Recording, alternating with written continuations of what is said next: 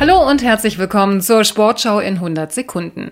VfB Stuttgart-Präsident Klaus Vogt hat sich für eine Wiederholung der Abstimmung über den Einstieg eines Investors in der deutschen Fußballliga ausgesprochen.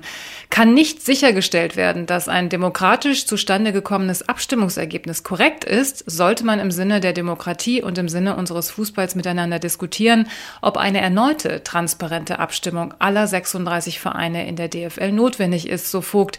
Er meine, ja, es sei notwendig notwendig. In vielen Stadien gab es zuletzt Proteste der Fans. Nach Informationen der Sportschau soll mindestens ein weiterer Erstligist eine Wiederholung befürworten und diesen Vorschlag auch in einem offenen Brief an die anderen Clubs der Bundesliga und der zweiten Bundesliga gerichtet haben. Schwimmer Florian Wellbrock hat bei den Weltmeisterschaften in Katar die Medaillenplätze im Freiwasserschwimmen erneut verpasst.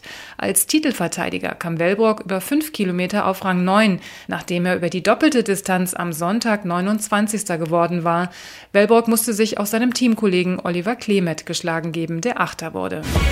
Leonie Beck hat bei der Schwimm-WM auch ihren zweiten Freiwassertitel verloren. Sie kam nach fünf Kilometern im alten Hafen von Doha als 14. ins Ziel. Jeanette Spivox aus Essen landete knapp hinter Beck auf dem 16. Rang. Am Samstag war Titelverteidigerin Beck über 10 Kilometer 20. geworden.